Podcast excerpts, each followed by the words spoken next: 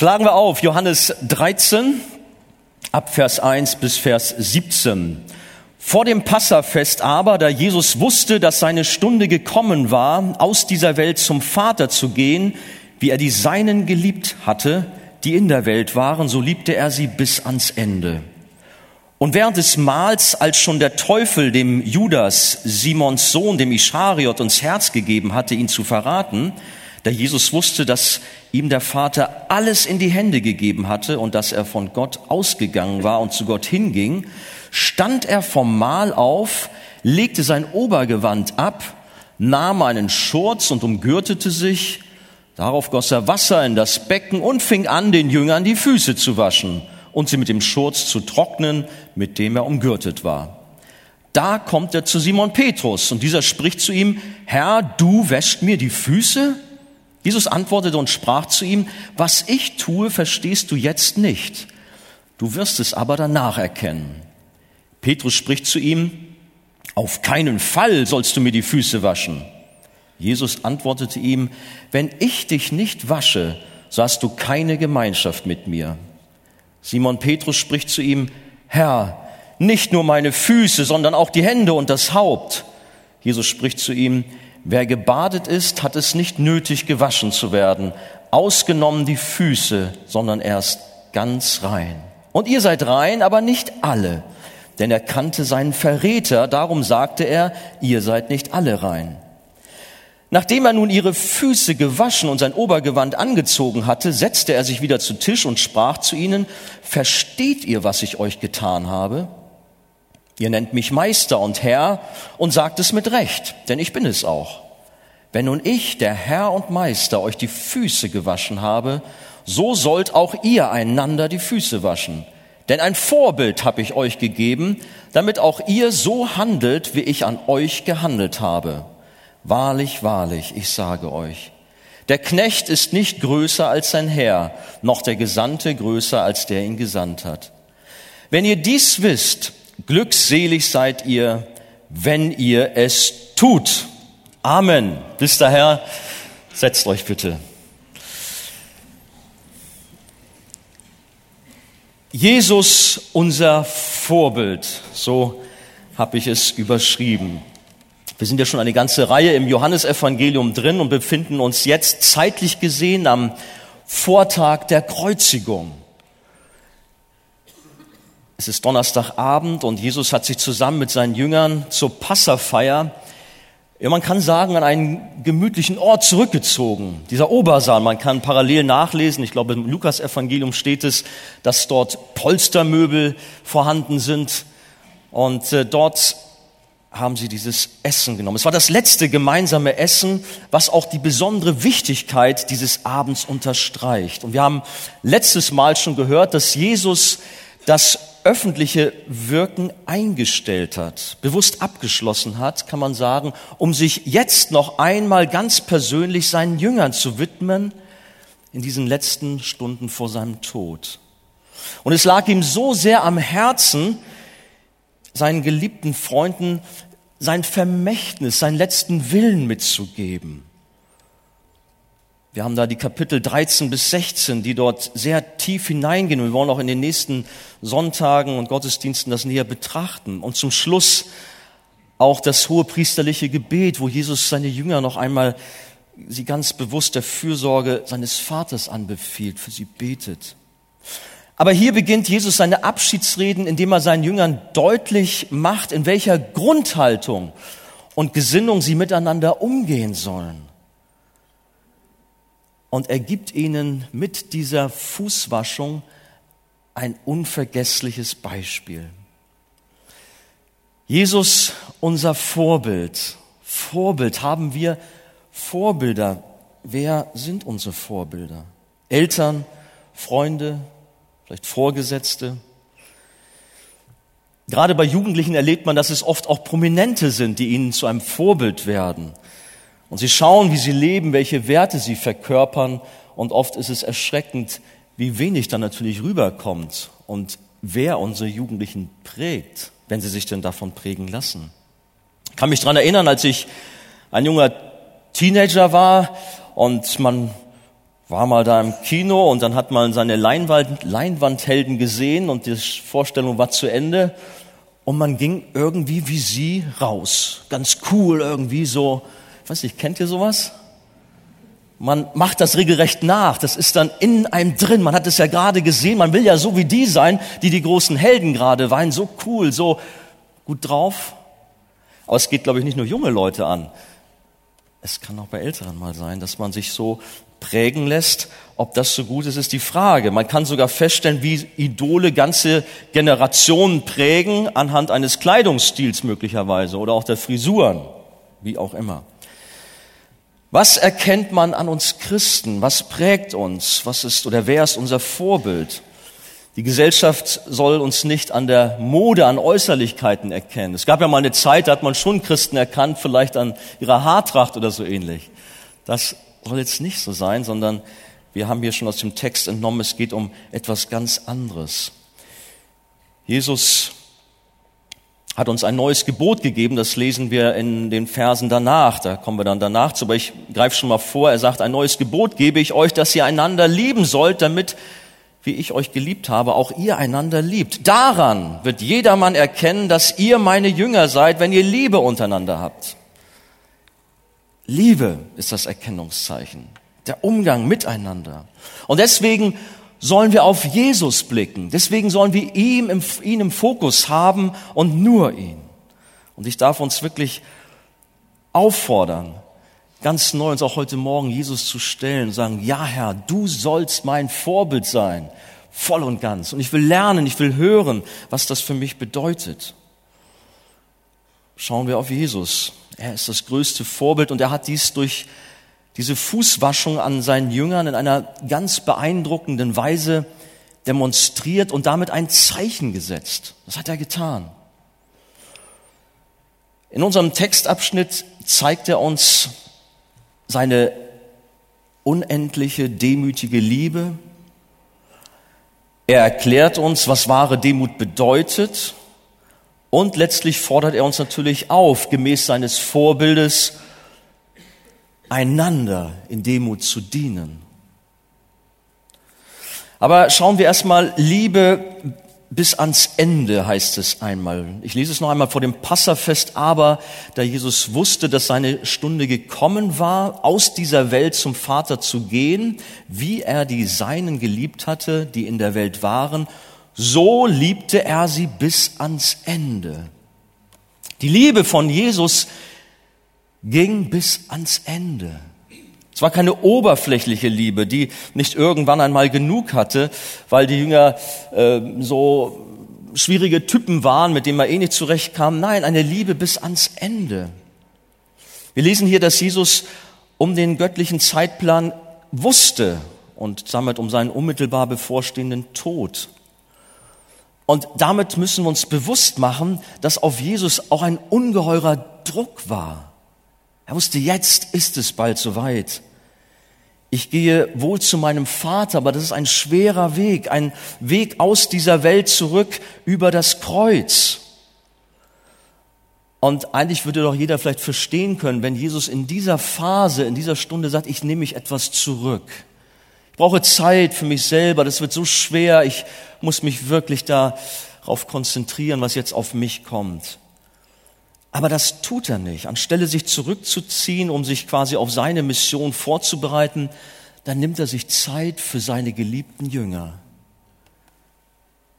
Bis zum Ende blieb er bei ihnen. Er schenkt ihnen Aufmerksamkeit und begegnet ihnen in demütiger, hingebungsvoller Liebe kennen alle 1. Korinther 13 über die Liebe.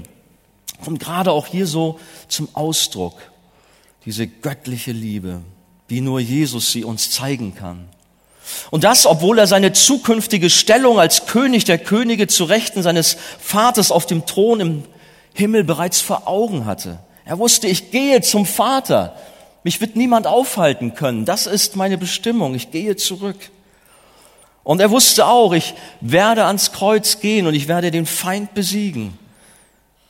All das stand ihm vor Augen, aber Jesus hatte in dieser Stunde seinen Fokus auch auf seine Jünger gerichtet, auf Menschen, die ihm der Vater anvertraut hätte. Anstelle an sich selbst zu denken, wendet er sich in geradezu revolutionärer Weise an seine Jünger. Und das ist etwas, was mich sehr bewegt hat und darf uns alle bewegen. Wie Jesus zu uns kommt, zu dir und mir, um uns zu begegnen.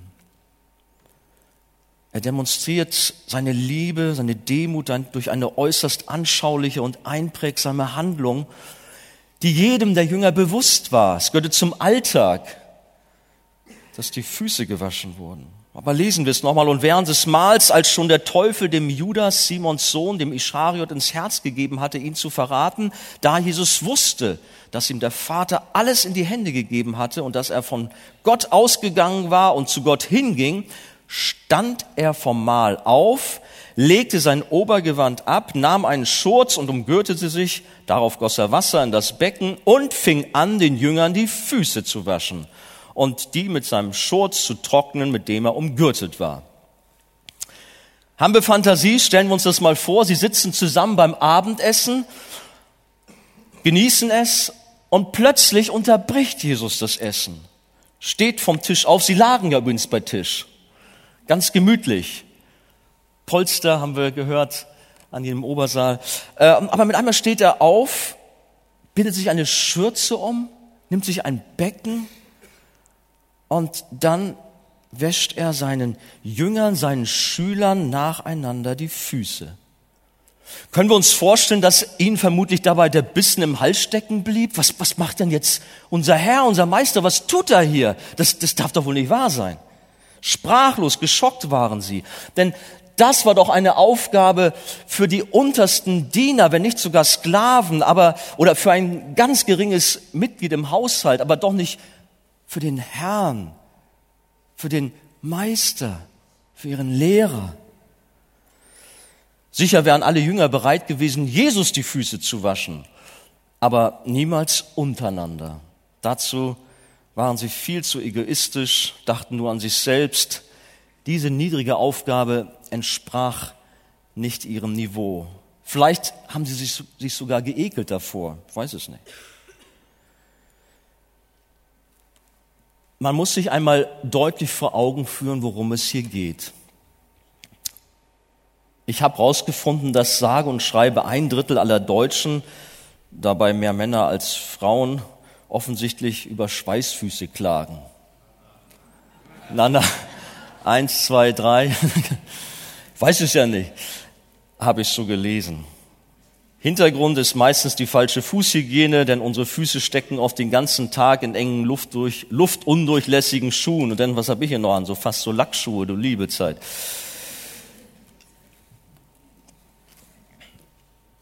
Wir haben letzten Donnerstag Fußball gespielt, wir Jungs. Jungs, wisst ihr noch? Nach dem Fußball Schuhe aus.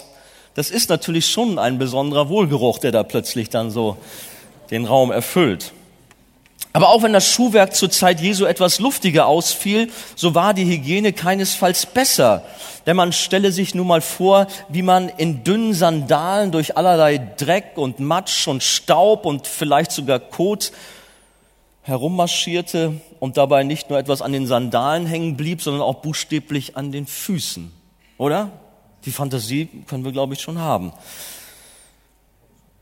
Fußpflege, Pediküre war sicherlich auch damals nicht so an der Tagesordnung, so dass man sagen konnte, die Herren hatten da so ganz gepflegte Füßchen. Nein. Und es ging ja auch darum, nicht einem Kleinkind die zarten Füßchen zu waschen, sondern gestandenen Männern, die oft lange Strecken durch staubiges, steiniges und zum Teil sehr unwegsames Gelände zurücklegten und deren Füße wirklich reichlich Pflege bedurften.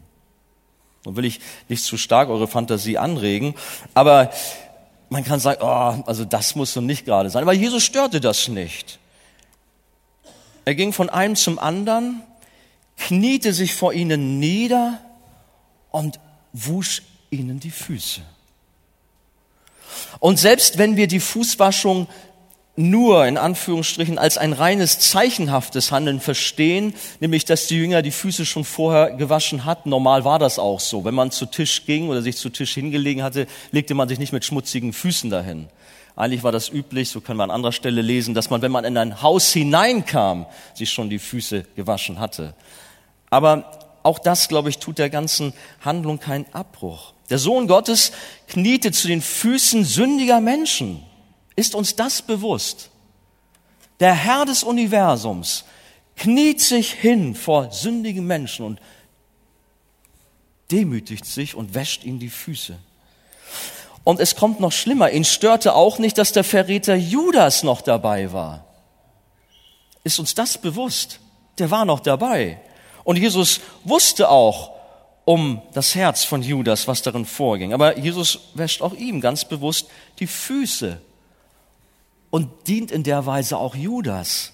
Können wir das verstehen? Geht das in unseren Kopf rein? Ich glaube, wären wir anstelle von Jesus, wir hätten den Judas sofort achtkantig rausgeschmissen. Aber ganz schnell. Nein, Jesus nicht. Oder wären wir dabei gewesen als einer der Jünger und hätten gewusst, was da so mit Judas vielleicht los ist, dann hätten wir gesagt, Jesus, dem doch nicht. Das ist der, der dich verraten wird oder der schon ganz böse Sachen in seinem Herzen hat. Dem kannst du nicht die Füße waschen. Aber Jesus lässt sich nicht davon abhalten, allen, allen seinen Jüngern die Füße zu waschen. Und es ist wirklich ein Zeichen von Liebe und Demut. Die Größe seiner Demut und Liebe ist unfassbar, auch wenn wir daran denken, dass bevor Jesus die Fußwaschung durchführte, ihm schon bewusst war, wir haben es gelesen, dass der Vater ihm alles in die Hand gegeben hatte. Der Vater hat ihm alles in die Hand gegeben und Jesus beugt sich und wäscht seinen Jüngern die Füße. Jesus wusste, jetzt hängt alles an mir, das Schicksal der Menschheit und der gesamten Schöpfung. Der Vater hat alles in meine Hände gegeben. Dabei scheint es doch so, als wenn der Feind und die Menschen, der Hohe Rat, Pilatus, Judas alles in der Hand gehabt hätten. Es heißt einmal, dass Pilatus äh, Jesus den Soldaten zur Kreuzigung übergeben hatte. Hatten sie das in der Hand? Nein.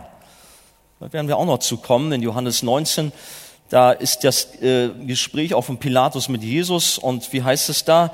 Jesus sagt zu Pilatus, du hättest gar keine Macht über mich, wenn sie dir nicht von oben her gegeben wäre. Nicht die hohen Priester, nicht Pilatus und auch nicht der Kaiser hatten die Fäden in der Hand, sondern die durchbohrten Hände von Jesus am Kreuz, sie hatten die, die Fäden in der Hand. Jesus erwies seine demütige Liebe bis ans Ende, bis zum Äußersten. Das heißt nicht nur bis zum diesem letzten Abendessen mit seinen Jüngern, sondern bis zu seinem Tod am Kreuz, bis ans Ende. Er rief dort bekanntlich aus am Kreuz, es ist vollbracht. Und die demütige Liebe unseres Herrn fand ihre Vollendung am Kreuz von Golgatha. Dort hat er ganz besonderer Weise seine Liebe zu uns gezeigt. Und sie reicht weiter bis in alle Ewigkeit, wenn wir einmal mit ihm in der Herrlichkeit leben werden. Aber gehen wir weiter. Wahre Demut zeigt sich im Gehorsam. Das wird deutlich, was jetzt kommt. Während der Fußwaschung kam es zu einem Dialog zwischen Jesus und Petrus. Bisher hatten alle, äh, eigentlich alle geschwiegen. Aber dann, typisch Petrus, wir kennen ihn schon aus anderen Geschichten, er ist ja immer der, der so vorangeht, der sein Herz auf der Zunge hat und holla, nun komm ich, so auch hier. Sein Temperament. Er lässt nicht lange auf sich warten, denn als Jesus zu ihm kommt, um ihm die Füße zu waschen, da erhebt er energisch Protest. Herr, du wäschst mir die Füße? Vielleicht hat sich Petrus auch zum Sprecher aller Jünger gemacht. Denn die waren sicher auch beschämt und entrüstet, dass Jesus sich auf solch eine Weise erniedrigte, während sie ganz andere Gedanken hatten. Wisst ihr eigentlich, was sie für Gedanken hatten? Wer von ihnen der Größte sei? Hey, Petrus, meinst du nicht, ich bin's? Nein, du.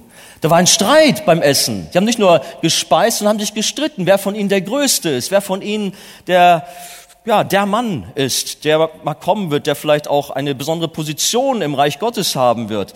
Das war auch immer so ein Thema bei ihnen. Welch ein gravierender Kontrast zwischen der Haltung der Jünger und Jesus. Gut, nun könnte man meinen, dass hier ein bescheidener Petrus die Situation für sich und seine Freunde retten wollte, aber eigentlich ist da auch schon eine falsche Demut. Denn er hat das alles nicht verstanden. Wie sagt Jesus zu Petrus, was ich tue, verstehst du jetzt nicht. Du wirst es aber danach erkennen. Petrus und die Jünger sollten erst nach der Kreuzigung und Auferstehung verstehen, worum es eigentlich ging. Aber Petrus Charakter kommt noch stärker zum Vorschein und er sündigt. Er sündigt schwer, wenn man das so wirklich sich einmal vor Augen führt. Denn er reagiert nicht nur unverständlich, sondern nun auch trotzig, indem er fast erregt zu Jesus sagt, auf keinen Fall sollst du mir die Füße waschen. Das kommt überhaupt nicht in Frage. Nein, das lasse ich nicht zu. Deutlicher konnte er Jesus nicht abweisen. Es war purer Ungehorsam und Rebellion gegen den Sohn Gottes, auch wenn es ja letztlich gut gemeint war oder gemeint sein sollte. Gott bewahre uns vor solch einer Haltung. Wir sollten uns doch vielmehr Gott gehorsam unterstellen und nicht über seine Werke und sein Handeln urteilen, denn sonst werden wir unter dem Deckmantel der Demut hochmütig sein, auch wenn wir uns dabei bemühen, Gott die Ehre zu geben. Manchmal ist das so ganz subtil, was da so läuft.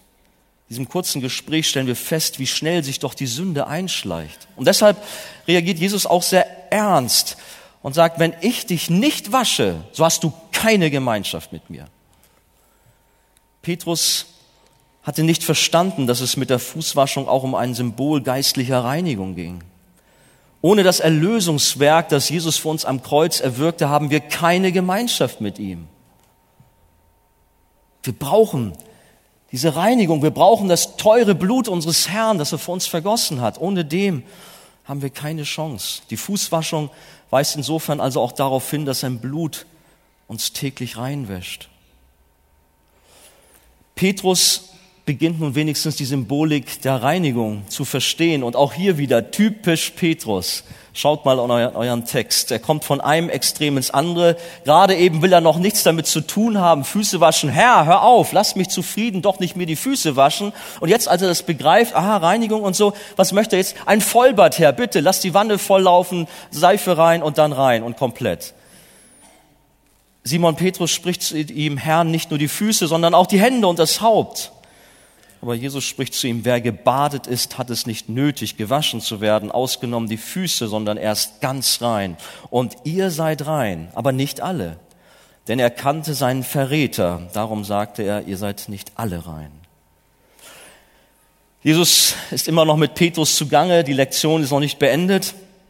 Und er erklärt ihm nun anhand eines natürlichen Vorgangs tiefe geistliche Wahrheiten.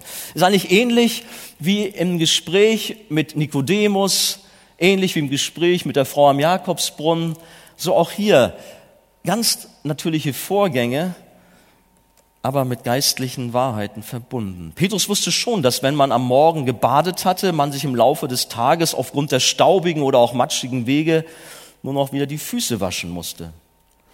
Aber die eigentliche Bedeutung, auf die Jesus hier abzielte, war, dass man durch seinen Opfertod am Kreuz ein für alle Mal absolut reingewaschen und damit gerechtfertigt ist.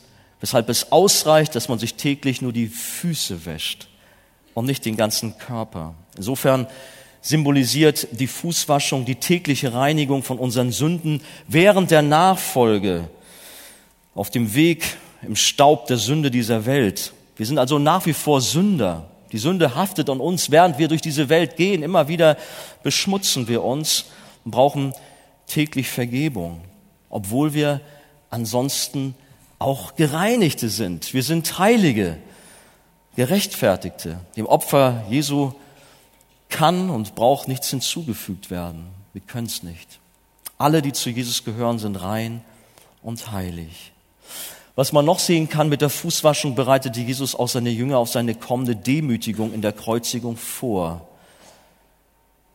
und führte sie langsam dahin, dass er sich erniedrigen musste. Er musste aller Sklave werden. Philippa 2, Verse 7 bis 8 drücken sich ja, drücken das ja aus, dass er sich erniedrigen musste bis zum Tod am Kreuz.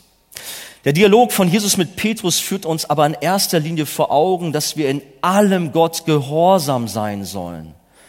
Und erst indem wir uns ihm völlig hingeben und unterstellen, zeigen wir echte und wahre Demut.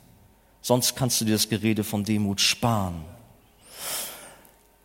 Aber jetzt kommen wir noch dazu, was hat Jesus uns gesagt, was sollen wir tun? Wir sollen in Demut einander dienen. Nachdem er nun ihre Füße gewaschen und sein Obergewand angezogen hatte, setzte er sich wieder zu Tisch und sprach zu ihnen, versteht ihr, was ich euch getan habe? Wie sieht's aus? Die tieferen Wahrheiten über diese geistliche Reinigung, die verstanden sie. Na Moment, die tieferen Wahrheiten über die geistliche Reinigung zuvor, die hatten sie nicht verstanden. So war das. Die hatten sie nicht verstanden. Sie waren auch nur eine Zugabe. Aber dies jetzt, das verstanden sie. Ihr nennt mich Meister und Herr und sagt es mit Recht, denn ich bin es auch. Wenn nun ich, der Herr und Meister, euch die Füße gewaschen habe, so sollt auch ihr einander die Füße waschen. Denn ein Vorbild habe ich euch gegeben, damit auch ihr so handelt, wie ich an euch gehandelt habe. Jesus macht ihnen damit bewusst, dass die Grundlage allen Handels und Wirkens eine demütige Liebe sein muss. Ohne Demut können wir nicht Jesus nachfolgen. Wir können nicht sagen, wir folgen Jesus nach und haben keine demütige Liebe. Und das heißt nicht, dass uns Jesus hiermit einfach nur Bescheidenheit lernen will. Darum geht's nicht. Sondern einen Maßstab für die Liebe untereinander vorgeben, es gibt keine echte Liebe ohne freiwilliges, demütiges Dienen. Ich habe es vielleicht schon manches Mal gesagt in der Predigt, zumindest den jungen Leuten. Äh, Augustinus, ihr kennt das schon. Augustinus wurde gefragt, welche drei Dinge sind die wichtigsten für einen Christenmenschen? Was hat er gesagt? Erstens, wie kennt ihr das? Demut. Zweitens, Demut. Und drittens, Demut. Ihr habt es verstanden. Sein Thema war die Demut. Leider wird oft mehr von Demut geredet als in Demut gehandelt. Und leider wollen viele Christen lieber einander die Köpfe als die Füße waschen. Ist es so? Wenn ich dich frage, möchtest du mal da drüben die Füße waschen? Na, das überlasse ich jemand anders, aber ich würde dir mal gern den Kopf waschen. Was der sich da wieder geleistet hat, dem möchte ich mal gerne einen verpassen. Ist das so? So ist das manchmal. Der Streit der Jünger bei Tisch, wer von ihnen der Größte sei, war nicht neu, ich sagte schon, sondern flammte immer wieder auf, wenn wir nur auch an die Diskussion über etwaige Posten im Reich Gottes denken. Aber das ist uns eigentlich auch nicht fremd. Denn in unserer Gesellschaft gilt es, sich durchzusetzen, die Ellenbogen einzusetzen, Karriere zu machen. Man ist so geprägt von, von klein auf, kann man fast sagen.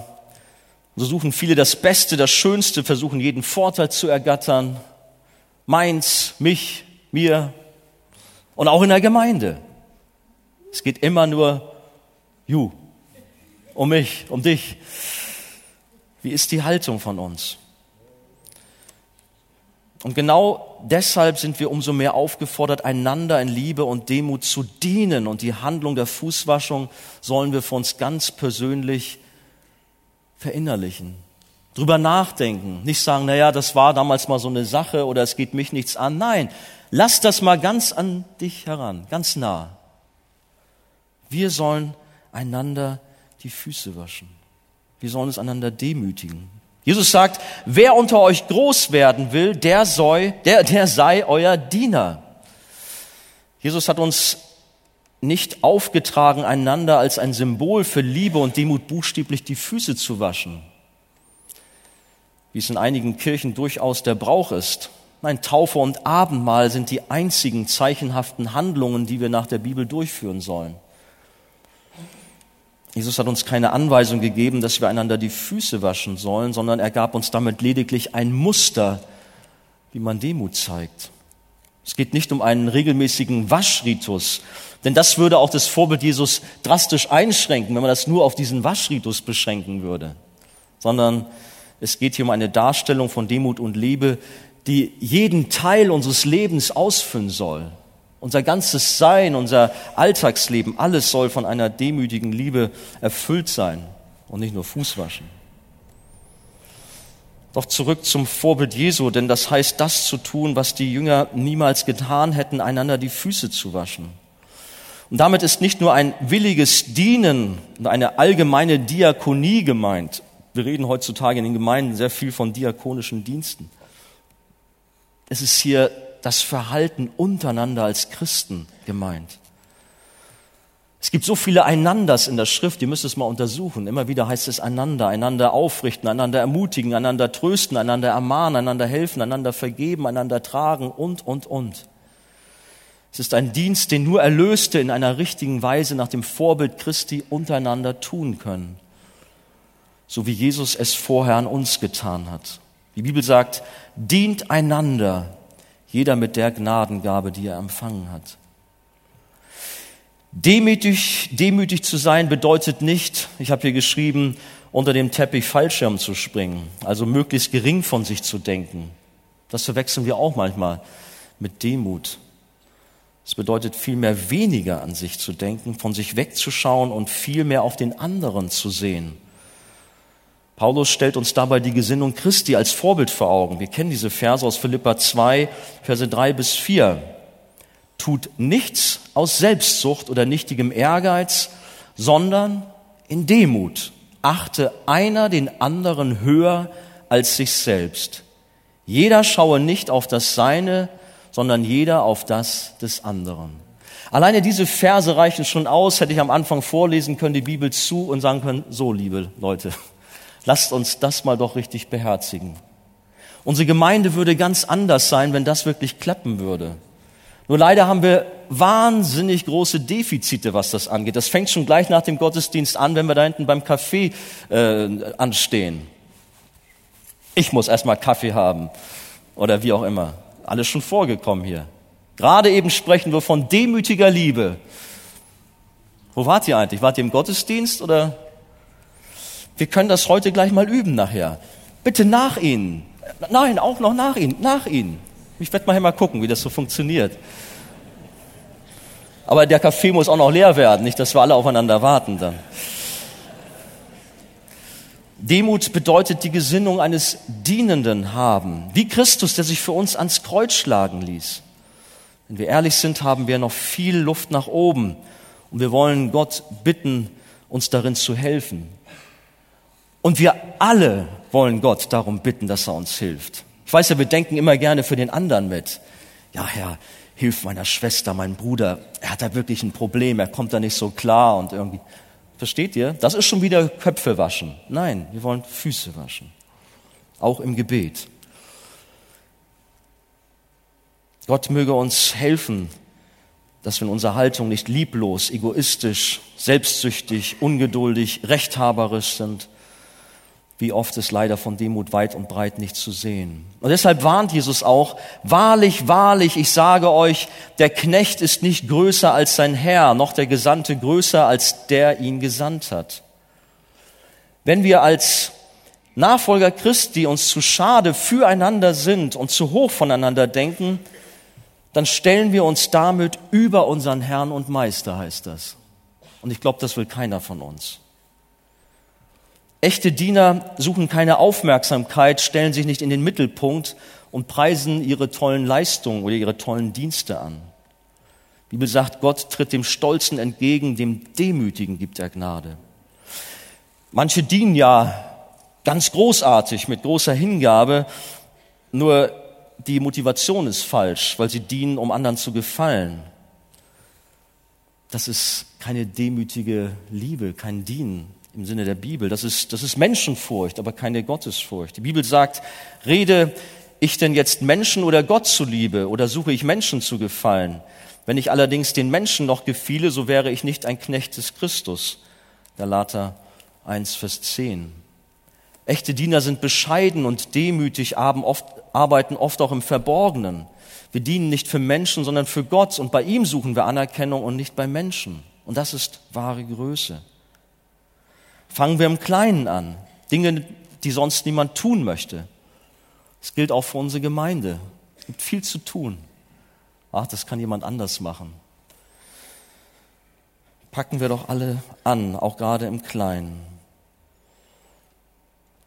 Auch der kleinste, unbedeutendste Dienst, unbedeutende Dienst wird von Gott ganz genau registriert und belohnt. Wir haben die Bibelstelle Matthäus 10, Vers 42 und wer einen dieser Geringen auch nur mit einem Becher kalten Wasser tränkt, weil er ein Jünger ist, wahrlich, ich sage euch, der wird seinen Lohn nicht verlieren.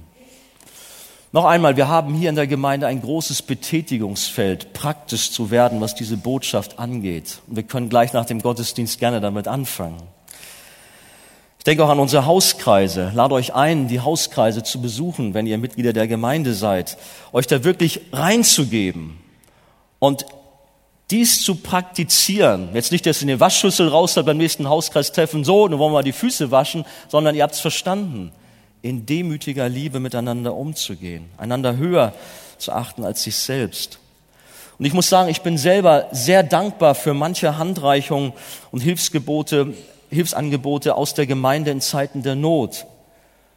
Ihr könnt euch noch daran erinnern, äh, vor gar nicht langer Zeit, meine Frau war sechs Wochen zu Kur.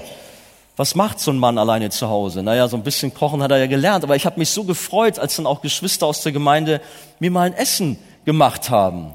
Das fand ich großartig und dann so die ganze Familie versorgt war. Oder auch wie Angebote kamen. Andi, hast du Wäsche zu bügeln oder sollen wir dein Haus mal äh, von oben bis unten staubsaugen oder so? Ja, das kriegen wir schon selber hin. Aber es war nett, war super.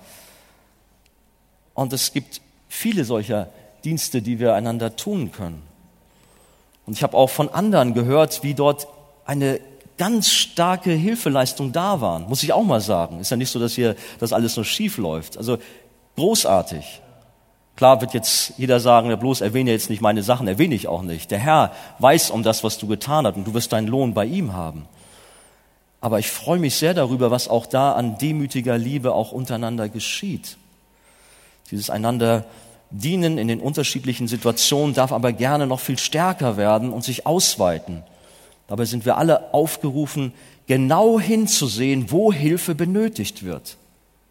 Gerne gucken wir weg ach, das geht mich nichts an, das können sich andere drum kümmern.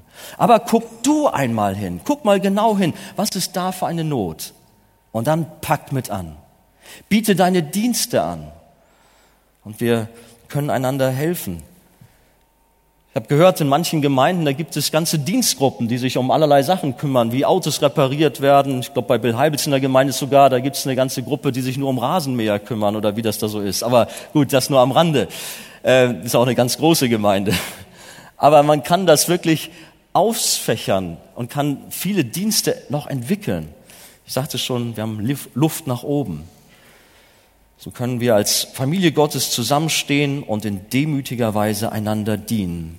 Zum Schluss heißt es, wenn ihr dies wisst, glückselig seid ihr, wenn ihr es tut. Wir wollen nicht nur Hörer sein, sondern auch Täter sein. Und gerade auch bei so einer Botschaft. Wenn wir gerne und willig dem Vorbild Christi folgen, dann werden wir Freude und Segen haben. Gott helfe uns allen dabei und schenke uns eine Gesinnung nach seinem Vorbild. Sagt ihr Amen dazu? Sagt ihr alle Amen dazu? Halleluja. Preis dem Herrn.